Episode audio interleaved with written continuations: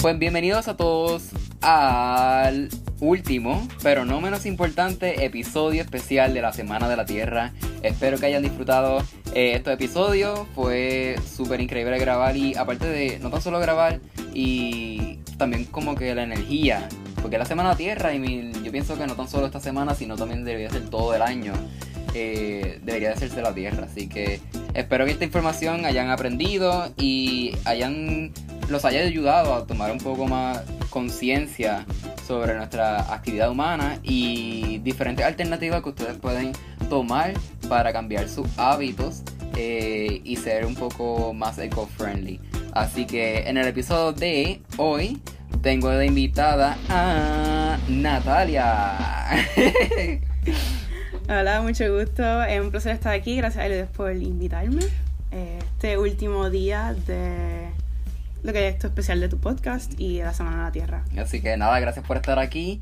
Y pues nada, en el día de hoy vamos a estar hablando sobre la importancia de estudiar ciencias agrícolas y cómo esto influye en lo que es el eh, calentamiento global y básicamente todo esto que muchas personas no ven que está como básicamente detrás de la cortina, detrás del telón que nadie ve, que nosotros recibimos en nuestra mesa este, el pollo asado, eh, los huevos frescos, eh, la leche, la mantequilla, el yogur y muchos otros derivados de los animales que realmente desconocemos de cuál es el proceso que se lleva a cabo con estos animales. Así que por eso traje a Natalia para que nos cuente un poco de cómo ella ha experimentado eh, lo que ocurre con estos animales, eh, porque ella está estudiando ciencia agrícola. Así que Natalia, explícame un poquito más o menos cómo, porque está, o sea, cómo te interesó estudiar ciencia agrícola y qué es lo más que te apasiona de eso.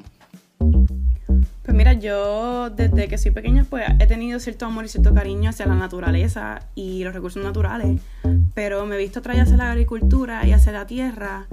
Eh, como un medio de pues que nos permita alimentarnos y sustentarnos y me gustaría pues a través de la ciencia agrícola formar parte de una generación que está ayudando a brindar seguridad alimentaria a Puerto Rico y pues de cierta manera pues de una forma sustentable, saludable y que nos siga eh, que no nos siga afectando y agravando lo que es la situación del cambio climático y nuestra tierra y nuestros recursos naturales. Ok, esto de que muchas personas dicen, ok, va a estudiar biología, tiene que ver con el ambiente, pero no muchas personas piensan que el, la, ciencia agrícola es una opción en Puerto Rico, como está en Mayagüez, como que es limitado. Entonces, ¿cómo básicamente estudiar esta ciencia, a diferencia de las otras ciencias, pues, entonces ayuda a básicamente evitar lo que es el calentamiento global? Y especialmente en Puerto Rico, que vivimos en una isla donde vamos a tirar la basura, donde vamos... Eh, exacto como tuviste la seguridad, seguridad alimentaria que dependemos mucho de eso de la exportación y eso. Sí, eh, dependemos grandemente de las importaciones y más de más del, más del 85% dependemos nosotros en la isla. Entonces, pues desde el momento en que empieza esa cadena de producción, desde el lugar donde se empieza a fabricar todos estos productos, productos derivados de ya sean de animal, o sea, pues productos cultivos, Em, todo esto empieza y se continúa una cadena de producción que aumenta este, las emisiones de gases y afecta grandemente al cambio climático hasta que llega a la isla por medio de barcos.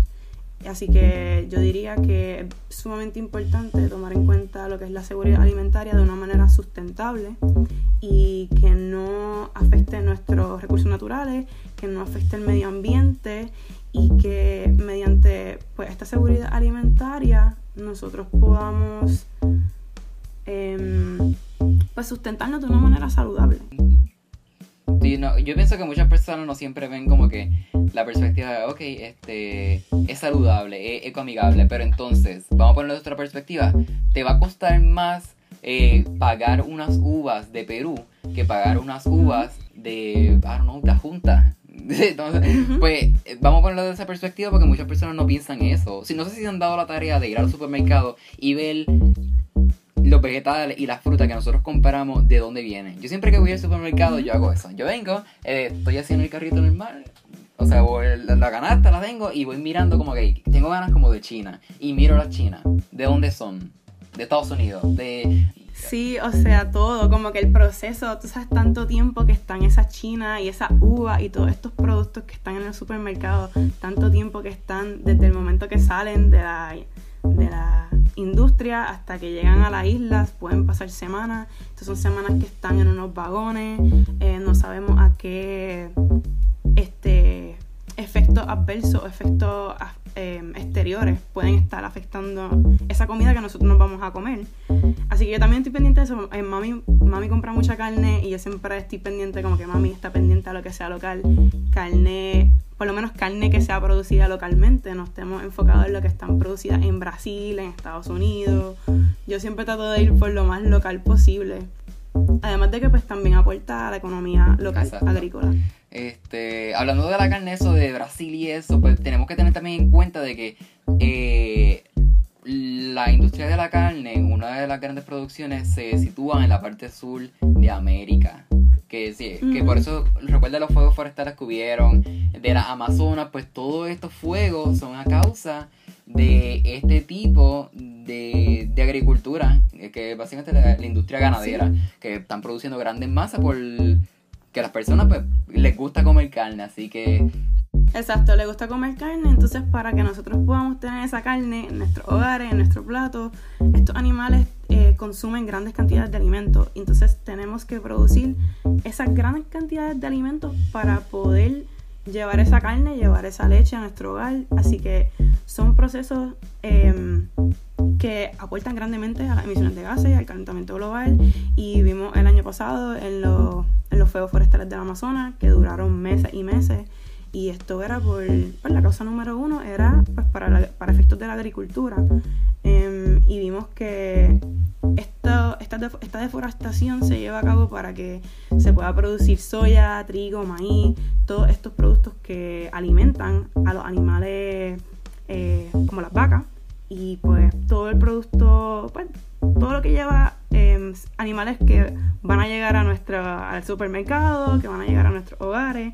Así que algo también que hay que tener en cuenta es que además de la deforestación, de este, estos procesos para cultivar estos, estos este alimento em, también conllevan este, grandes, grandes este, escalas de producción, pesticidas, estamos hablando de cultivos genéticamente modificados y todo eso nosotros no los vamos a comer, así que eso va a estar eventualmente en el sistema. Así que hay que tener conciencia también que además de que está afectando el ambiente, también nos está afectando a nosotros, nuestro cuerpo, todo eso, todo lo que nosotros vamos a comer, pues it's coming, it's coming, it comes out. Así que es todo, hay que también estar eh, pendiente de los efectos adversos. No, no tenemos que irnos tan lejos, porque ahora mismo en la parte sur de Puerto Rico está la industria Monsanto. Y, y, si no saben lo que es Monsanto, pues Monsanto es una industria que se encarga, lo que busca es la seguridad alimentaria, entre comillas, porque ellos lo que están realmente experimentando con las plantas y ellos lo que buscan es poder sacarle el mayor provecho a las plantas, pero no a beneficio de la población, sino a beneficios de ellos, porque ellos también están haciendo que estas plantas las modifican genéticamente para eliminarle semillas y eliminarle otros artefactos para que más personas les gusten, porque tú no, te, tú no quieres comerte una uva con semillas, ¿entiendes? Así como eh, eh, también es como que buscar la manera en que a las personas les guste lo que están comprando para que ellos puedan seguir produciendo. Es todo una estrategia de marketing y de producción, así que... Pero esto tiene sus efectos adversos porque si eventualmente las frutas y los vegetales no tienen semillas, ellos van a tener el control de todos los alimentos porque nosotros ellos tienen todas las semillas y tienen todo lo, cómo producir. En cambio nos, la demás población pues si se sigue como que como llegando a más naciones y todo el mundo compra de es solamente esa compañía, pues entonces pues solamente eh, va a ser un monopolio.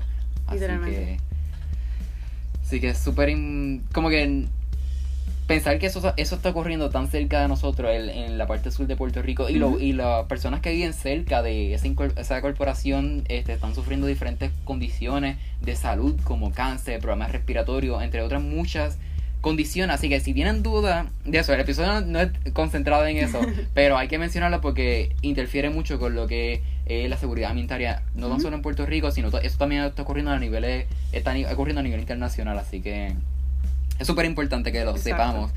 Así que, pero si tienen dudas, pueden buscarlo. Eh, eso te va a salir, hay reportajes, hay escritos y hay un montón de. Un, hay listado de las empresas que están eh, como que asociadas a Monsanto, que entre ellas incluye a un Jemima, eh, Nature Valley, que son alimentos que consumimos diariamente. Así que. Y no es coincidencia que sean alimentos que son exportados e importados a Puerto Rico.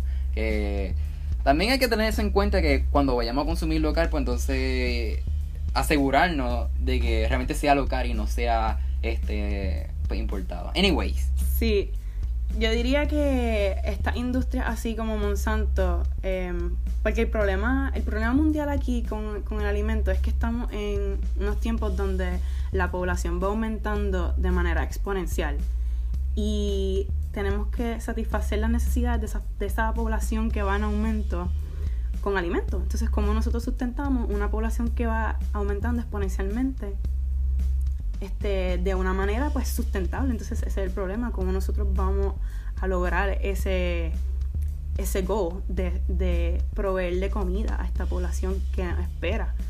Entonces, pues ese es el gran problema de, de la agricultura.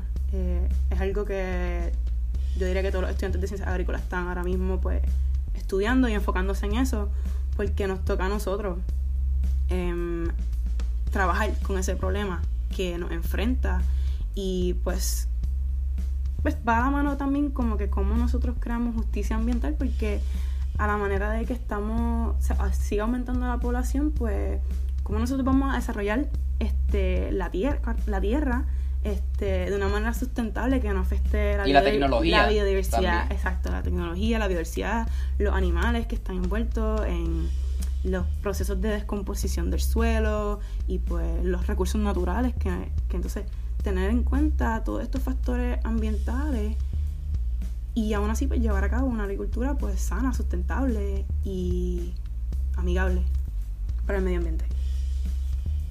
Pero como tú dijiste que ay, Ok, como tú dijiste que básicamente ustedes están enfrentándose a esta situación, pues básicamente ustedes están enfrentando a estas industrias grandes que tienen mucho poder, porque son industrias este, multimillonarias. Y es básicamente, en cierto aspecto, ustedes se están enfrentando al capitalismo per se, como cara a cara. Sí. Y también, no tan solo eso, sino también el gobierno. Como que desde la era de la revolución industrial, pues entonces se ha visto como grandes industrias se siguen desplazando hacia Puerto Rico y siguen quebrando este lo que son estas industrias que eran natural de Puerto Rico como lo de sí, los pequeños, tabaco sí exacto pequeños y medianos agricultores este pues se ven limitados a todas estas empresas que lo que quieren es evaporar y quedarse con la isla y enfocada en lo que es en la producción masiva de alimentos y eh, es increíble cómo, cómo, todo esto está pasando. Entonces, una isla tan pequeña como Puerto Rico, pero con mucho poder, este, no podemos permitir que eso siga ocurriendo porque entonces, ¿qué va a pasar este, con los pequeños y medianos agricultores? Em, estamos bien atados las manos. Mucha gente se pone como que. Yo también me he dado la tarea, a veces como que veo, ok, ¿dónde, o sea, dónde compro? Y y lo que estoy comprando realmente proviene de Puerto Rico, yo no, no había sabido como que como ponerme a pensar como, ok, eh, esto que estoy comprando es local, hasta que me di cuenta de que el mesón era local. I mean, yo ni sabía eso. es una empresa, sí. Yo ni sabía eso hasta hace unos años atrás que yo dije como que, uy, esto me encanta. Y se volvió mi fast food favorita, hasta ahora es el fast food mío favorito. Pero ahí es que como realmente tú te estás dando cuenta que no tan solo estás comiendo lo que te gusta, sino estás comiendo de personas que son puertorriqueños, que realmente sabes que tú estás pagando a esta industria y el dinero se va a quedar aquí. Y se queda, y se queda en la economía, exacto, se va a quedar en la economía local. Y eso es lo que uno busca. Eso es lo que uno quiere. Además de que también ellos este, trabajan con agricultores locales para suplir lechugas, tomates y todo lo que es el produce este, que sea fresco. Así que eso también es súper, súper Yo pienso que también esta industria, este, no me están pagando por promocionarla, pero esta industria es como que, I mean, a diferencia de otras, se han empezado a mover a lo que es, este, lo que son industrias ecoamigables, porque ahora están cambiando lo que son los sorbetos, los utensilios, eh, tienen opciones eh, vegetarianas. Así que yo pienso que a diferencia de muchas de las otras industrias de fast food y de comidas rápidas que hay en Puerto Rico, de alimentos preparados, mejor dicho, pues pienso que es de las más evolucionadas que hasta ahora está. Y, y el local. Sí, yo también estoy de acuerdo. Sí, estoy de acuerdo. Pero vamos a entrar un poquito más entonces de los alimentos que estamos consumiendo, este, especialmente las carnes, las carnes, los huevos, la leche. Eh, no es lo mismo comerte, eh, tomarte una leche de atillo que tomarte una leche de quién sabe dónde, de qué parte de Estados Unidos, eh, de unas vacas que están en diferentes circunstancias que están en Puerto Rico. ¿Cómo afecta eso? ¿Cómo en la crianza de las vacas? ¿Cómo se da en el caso? Explica un poco de eso. Pues mira, este, pues como soy estudiante de ciencias agrícolas, nosotros eh, tenemos laboratorios de ciencia animal, clases de ciencia animal y todas estas clases de concentración como ciencias fitotécnicas, administración de finca y dentro de estos laboratorios de ciencia animal uno va realmente como que porque esto es lo que, esta es la realidad cruda, esto es lo que está pasando y en estos, en estos laboratorios uno aprende mucho y uno de los laboratorios de, este, de ciencia animal es el de inseminación artificial y el de ordeñar las vacas. Y el de ordeñar las vacas, nosotros nos tuvimos que levantar a las 3 de la mañana para estar a las 4 de la mañana en una estación experimental en Laja para poder hacer el ordeño que se hace a las 4 de la mañana y a las 4 de la tarde en un periodo de 12 horas de reposo para las vacas. Este, y también ese mismo día tuvimos la oportunidad de, de Enseminar una vaca es parte del laboratorio. Eh, muchos instructores, si tú no pasas por esa práctica, no pasas el laboratorio. Hay unos instructores que son un poquito más flexibles, dicen, eh, yo entiendo si no, quieres hacerlo. Este, en mi caso, pues yo sí tuve que hacerlo. Em, entonces, pues, ves cómo, qué es lo que está pasando, qué, qué, qué es lo que ocurre para que una vaca quede, ¿ves? que produzca leche y quede embarazada y eh, salga un becerrito. Así que ese es el proceso. Nosotros tenemos que inseminar una vaca en contra de su voluntad para que ella luego quede embarazada, produzca leche. Y esa es la leche que nosotros vamos a consumir luego de nueve meses. Y eh, estos cuartillos de leche, una, una vaca puede producir de, creo que de 12 a 15 libras de leche este, una, una vaca normal, sin, en pastoreo, en, en, un, ambiente totalmente normal y a su comodidad. Pero una vaca que está expuesta a la industria lechera produce alrededor de 50 libras de leche.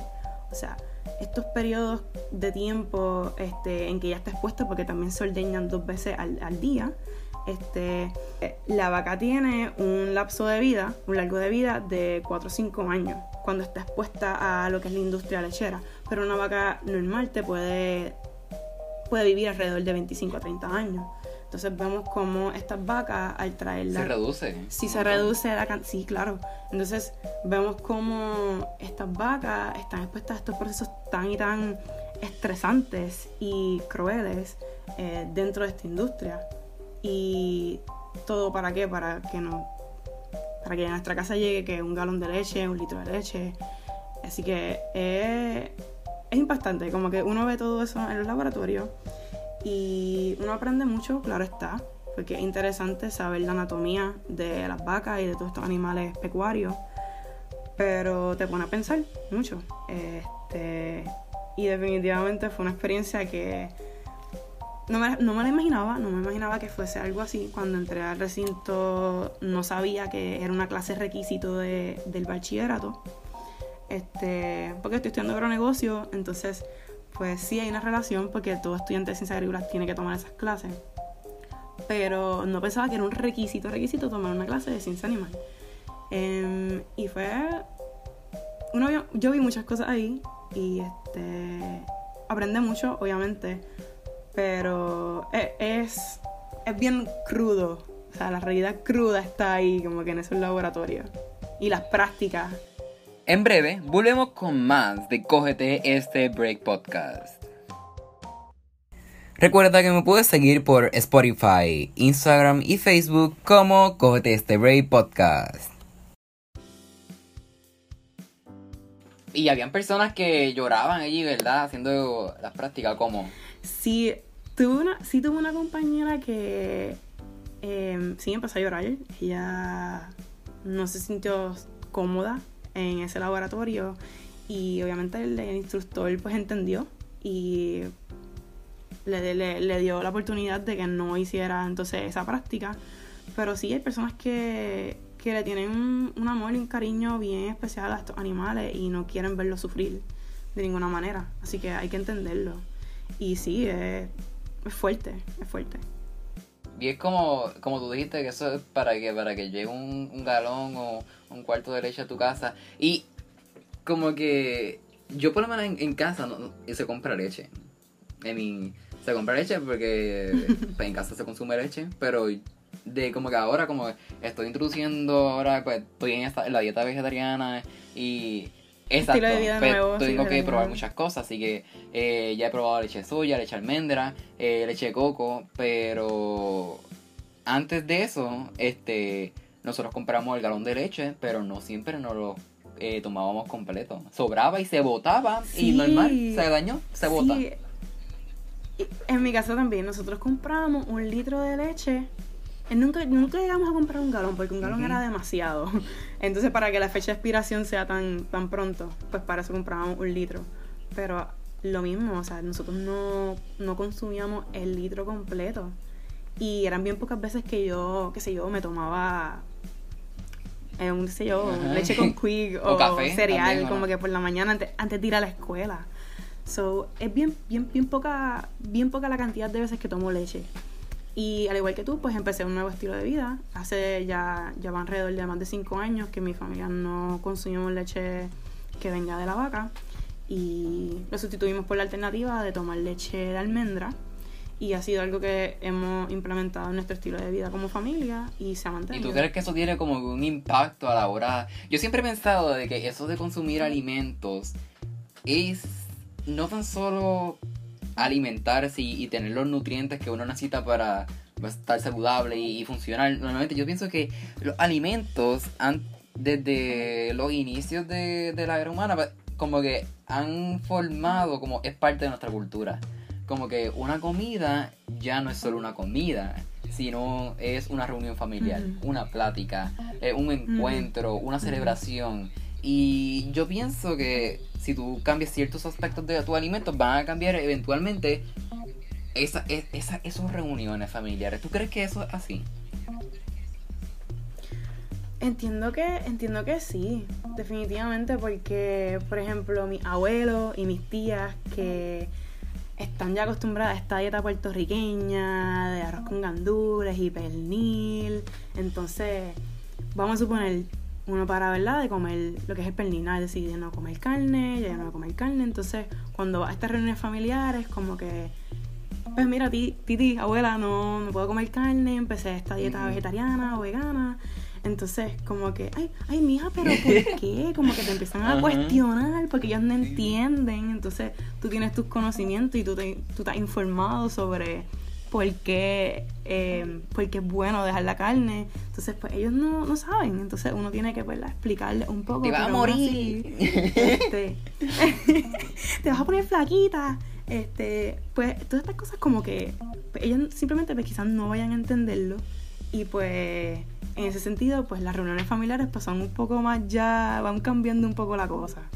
Este, ah, Natalia ya no come carne. Pues entonces hay que hacerle otra cosa. Eh, pues entonces así sigue la cosa. Yo como que antes, cada vez que íbamos a casa de, mi abuela, ella siempre nos hacía bistec. Y siempre era un bistec con arroz amarillo y en verdad ahí yo amo su bistec. Bueno, ya amaba porque ya. Bueno, sigo amándolo porque aunque no lo coma, eh, sigo amándolo, no importa. Pero ya yo empecé esto en enero y ya estamos ya casi mayo, llevamos casi cuatro meses. Y como que ha sido es retante. Like, ha sido una experiencia nueva. Yo pienso que todo el mundo debería de eventualmente tratarlo, porque muchas personas dicen, ah, yo no voy a tratar este dietas vegetarianas ni nada de eso. Sí, Eh, yo no sí. sería capaz. A mí me encanta la chuleta, a mí me encanta el lechón, el güerito, mm, qué rico. Pero, pero es que no se dan cuenta de lo que está detrás de. Como había mencionado en el episodio Claro. anterior, tú no te puedes llamar animal lover cuando eres animal lover selectivo.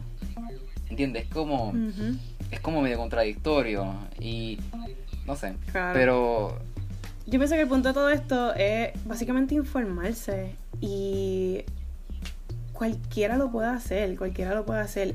Y aún así, aunque no sea una dieta full vegetariana o vegana, tú puedes tener unas modificaciones a esa dieta y que aún así pues sea saludable y que no afecte tanto el cambio climático y el medio ambiente.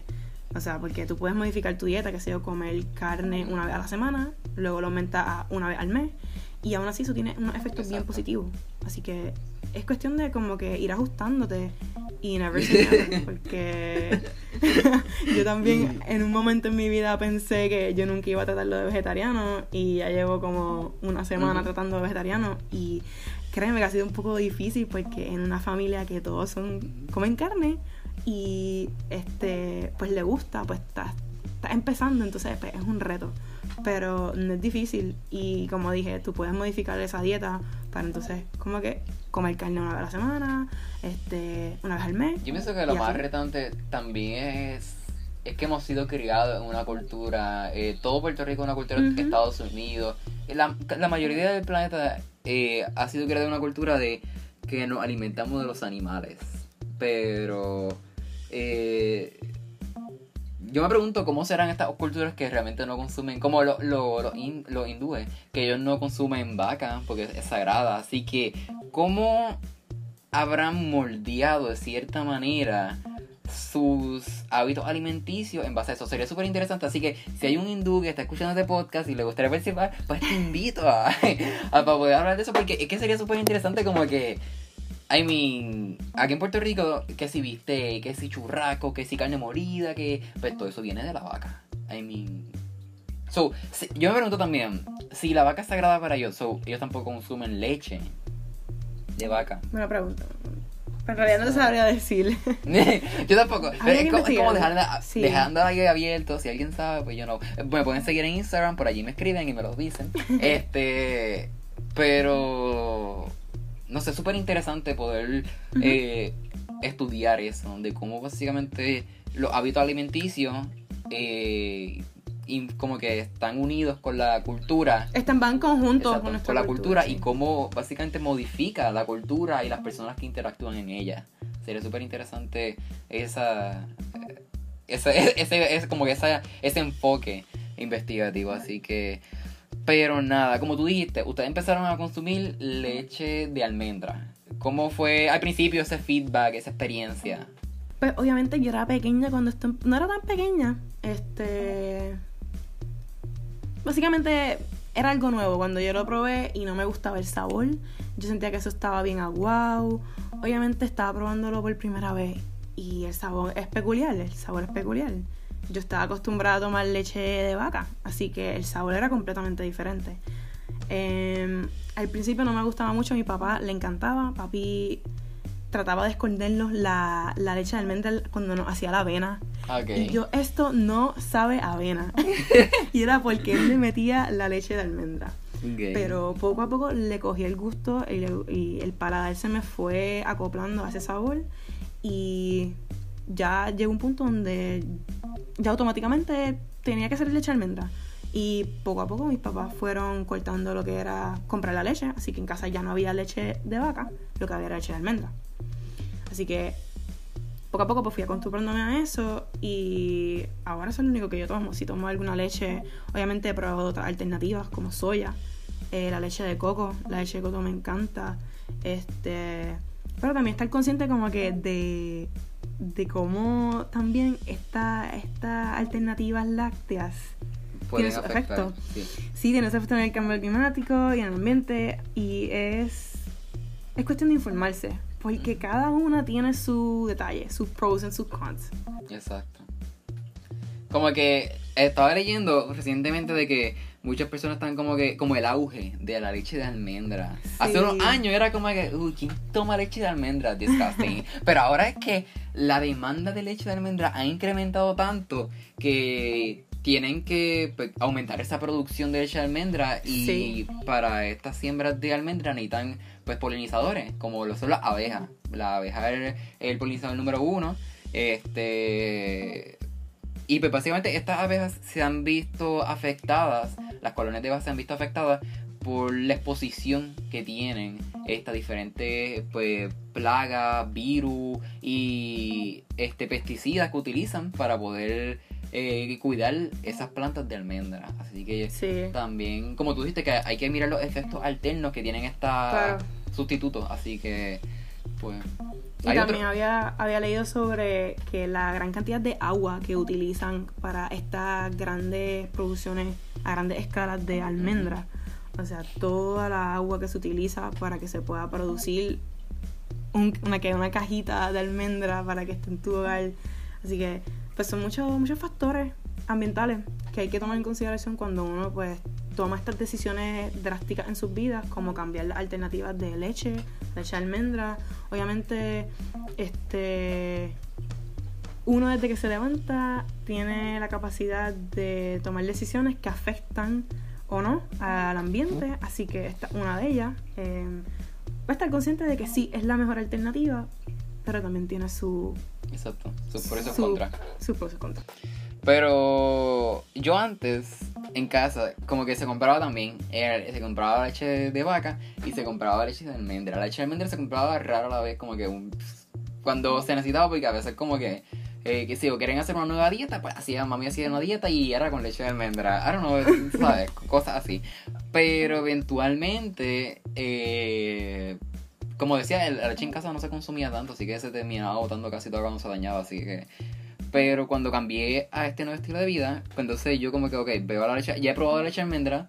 eh, a mí normal que yo no soy una persona que come leche, o sea, tome y come, el que toma leche per se. Yo soy más que eh, queso, eh, mantecado, yogur, Sí. no tanto en el lado de la leche, realmente la leche como que... Yo he visto gente que viene, se sirve la leche y se la toma así, en el comedor. La gente con- con- se tomaba, yo no puedo hacer eso, eso me da un asco. Es como, no sé, como que no sé, como que no es tan, no es tan... No sí, estás acostumbrado no, a eso, No, no voy sí. con eso. Este, pero yo dije, ok, hay un montón de tipos de leche, porque no tan solo está la de almendra, está la de soya, está la de coco, como tú mencionaste, pero aparte de esa, hay un montón más que, ok, la de arroz, la de, la, La de arroz. avena, ahí está, está acá, ah, de- la, de- la de avellana, eh, y anacardos, no sé qué es eso, pero también existe, y hay otros muchos tipos más, todo básicamente todo lo que sea como que nuez y cereales, pues se puede hacer leche. So, Sí, alternativas alternas. este. Sí. Pues, yo como que cuando empecé, pues entonces este, comprar la de. La de. Fue hace, como dos semanas. Comprar la de soya y comprar la de coco. Al principio la de soya como que, ok, sabes si mira la de almendra, pero eventualmente Ay, sí, pero a mí me Mm. gustó, como que me encanta el sabor de me terminó leche. encantando. Le cogí un Sí. gustito, a mí también me terminó encantando. Yo dije, este sabor, o sea, no me lo esperaba. Pensaba como que algo más amargo, algo más...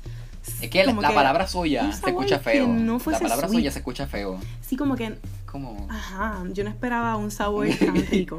Es que yo lo que hago es que cuando yo realmente me di cuenta de, ok, me encanta esta leche, fue cuando estaba haciendo, yo a mí me encanta hacer milkshakes, yo hago milkshake de todo, yo milkshake de pan de banana, milkshake de, de, de, de Oreo, milkshake de todo lo que haya. Entonces yo dije, me, me puse a inventar y eh, me, me dio un bajón de esto y así que yo hice, fue hacer un milkshake de Oreo y como que normal me gustó y después dije, ay, quiero otro más. ¿Sabes? Uno aquí gordo, aquí. Pues, pues y, con- o sea, lo traté con la leche de coco porque la de soya se me había frizado. Porque estaba el, el- como que al donde sale el frío de la nevera, ahí.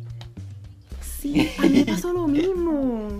Y terminó sumamente, eso parece un bloque. Entonces, como que tú lo pones como que esperar que se derrita y eso se tarda un montón. Así que, Y no sabe, y yo creo que no sabe eh, fíjate, eso no me, no o sea, uno trata de no pues fíjate yo me di cuenta que después que tuvo frisada como que no me el sabor cambió un poco y no era lo mismo Mm. después de haberla descongelado.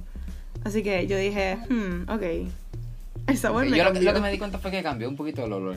Pero como que no era que olía mal, sino como que la intensidad per se de, no, como de- de- del olor natural como que disminuyó un poco. Y tú como que, ok, normal. Este, quizás también por la, la menos cantidad que tenía la- el cajón, así que en verdad como que, no sé. Pero cuando, pra- o sea, probé el milkshake, porque utilicé la leche de coco después, como sabía congelado, sabía diferente, sabía más a frappé. Ay, pero qué rico. Ay, es que no sé, como que yo esperaba como que es, es, ese como que es, eso así espesito, como que ah, Sí. qué rico. así y no, no fue igual y yo como que qué decepción. Pero en verdad tampoco, pero me gustó eventualmente como que ahí volví a tratarlo y dije, ah, pues mira, no está, no está tan mal. Es como que cuestión Sí. de adaptarse un poquito, como que tratar cosas nuevas. Claro, me gustaría tratar la arroz. Esa sí que no lo he probado y estoy bien intrigada, Mm. como que saber cómo, cómo sabe. Yo estoy bien pompeo con la de avellana. Con la, fíjate, la avellana también, porque una nuez, así que... O sea, estoy pensando Tiene así como que el sabor de almendra, pero... Who knows? Y tú, mmm, leche de hazelnut. mm. Sí, debe saber, fíjate, debe saber súper buena. Tiene que saber nice, como. Como que ese saborcito como, como, como que. Como a rústico, como que. Uy. Ay, yo no sé. No sé. No sé. En verdad, como que estoy súper pompeado. Voy a ver si la consigo. Y si la consigo, la voy a probar. Ah, pues y... me vas a saber, me vas a saber. Dale. Este. Pues nada, este. Algo que quieras agregar, Natalia. Al podcast, a la audiencia, que le quieras decir algo que no hemos Nada, tocado. yo diría que um, a las personas que están debatiendo como que todavía qué es lo que quieren estudiar, deberían darse la oportunidad de buscar más información sobre lo que es estudiar ciencias agrícolas. Eh, estaba comentando a Liude que en Mayagüez se hacen unos, unos, unos- unos talleres y unos campamentos para, antes de entrar a la universidad, pues darte un campamento de ingeniería. Y estábamos hablando sobre campamentos para estudiantes que les gustaría estudiar ciencias agrícolas. Y es sumamente interesante porque yo me vine a enterar de este bachillerato en mi último año de high school, en grado 12. Yo no iba a estudiar ciencias agrícolas, yo iba a estudiar manejo de vida silvestre en Humacao. Y ese año este, hablé con un agrónomo que me estaba ayudando con una investigación de feria científica para la, para la escuela y me contó sobre dónde fue que él estudió y dónde fue que él pues, hizo su bachillerato como agrónomo y su hija pues estaba ya en Mayagüez y ella básicamente me habló de ciencias agrícolas de una manera que yo me enamoré del programa y de la facultad y de todas las prácticas y los laboratorios que, que se hacían dentro de esa facultad. Y pues simplemente como que me di la oportunidad de buscar más información y solamente con ella decirme todo lo que ella ha hecho y todas las experiencias de internado que ella ha podido hacer, me motivaron a estudiar ciencias agrícolas. Y ahora mismo yo le tengo un amor sumamente grande a la tierra y lo que es producir este alimento sustentable que salga de aquí, de Puerto Rico, y estoy sumamente comprometida en eventualmente pues formar parte de esta cepa de agricultores que van a salir ahora del colegio para ayudar con lo que es la seguridad alimentaria del país y producir alimento que sea saludable, sustentable y que nos ayude a mantenernos y no, no tener que depender de Estados Unidos o de, de otros países para poder alimentarnos. Y esto fue algo que vimos en María y este Y lo seguimos viendo ahora. Lo seguimos viendo ahora. Este, así Pero que es que sumamente importante tener eh, conciencia sobre cómo es que llegan los productos a Puerto Rico, cuánto se produce en Puerto Rico, por qué estas cifras tienen que aumentar. Este, estamos en una picada con el aumento en la población mundial y este es un problema bien grande, cómo nosotros vamos a sustentarnos con esta población que está aumentando y cómo nosotros también quizás desde nuestras casas tomando conciencia pues eh, agrícola poder ir ayudando con ese problema produciendo en nuestros hogares quizás este conciencia con qué es lo, lo- lo local ir a los supermercados y fijarse más en lo que es lo local las etiquetas este y todo eso que también se queda en la economía local y ayuda a la agricultura local Exactamente, como que eh, muchas personas piensan que eh, estudiar ciencia agrícola es como que, ah, va a estudiar eso, se va a morir de hambre. Sí, eso yo- que, mm. Mira, tú no Yo, sabes tú chula, la cantidad de personas, la cantidad de personas que me han dicho eso. Y es que no saben, las ciencias agrícolas es una rama sumamente interdisciplinaria. O sea, un estudiante que estudia ciencias agrícolas tiene que coger clases de precálculo, quizás hasta cálculo si está estudiando ingeniería agrícola o está estudiando ciencia animal o privet, tiene que coger cálculo, tiene que coger físicas, tiene que coger biologías, químicas y eso sin, eso sin incluir las clases de concentración que todos los estudiantes tienen que coger, que son las de ciencia animal, ciencia fitotécnica, las clases de suelo, administración de finca, eh, maquinaria agrícola. Todas esas clases, todos los estudiantes de ciencia agrícola tienen que tomarlas. Y pues hay otros que tienen que tomar genética, eh, microbiología, and so on. Este, es una, una rama de estudios bien interdisciplinaria. Y el que diga que, ah, tú vas a estudiar agricultura, vas a trabajar con la tierra, este, te empiezan a dudar de tu, de tu capacidad intelectual. Y es como que, mira, un agricultor, un agrónomo, tiene que saber todas estas cosas. Y pues la gente no piensa en eso. Ellos piensan que no, va a estudiar agricultura. Como que nos menosprecian a los agricultores. Y como si fuera menos que ingeniería o medicina. Si fueran menos, obviamente. Eh, eh, la cantidad de personas que me he encontrado así, que me han dicho comentarios así. Y no tan solo eso, sino como que también la importancia que tiene hoy día, porque podemos ver también ahora por el, el COVID que muchas personas eh, hemos visto como este los agricultores siguen trabajando. en cambio, trabajando.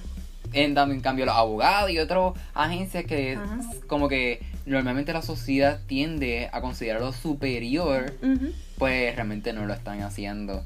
I mean, yo pienso que todo el mundo tiene la importancia en esta sociedad y más de seguridad alimentaria, como tú dijiste, que eh, se están elevando los números. I mean, yo todavía, ahí yo todavía me río de la gente que, de los religiosos estos que dicen, ah, esta gente se siguen volviendo gays, eh, nos vamos a extinguir. I mean, estamos aumentando, entonces el, el planeta está cambiando y todos nos vamos a ver afectados de una medida u otra, así que tenemos que poner de nuestra parte, relájate chico, relájate chica, relájate chiques, whatever.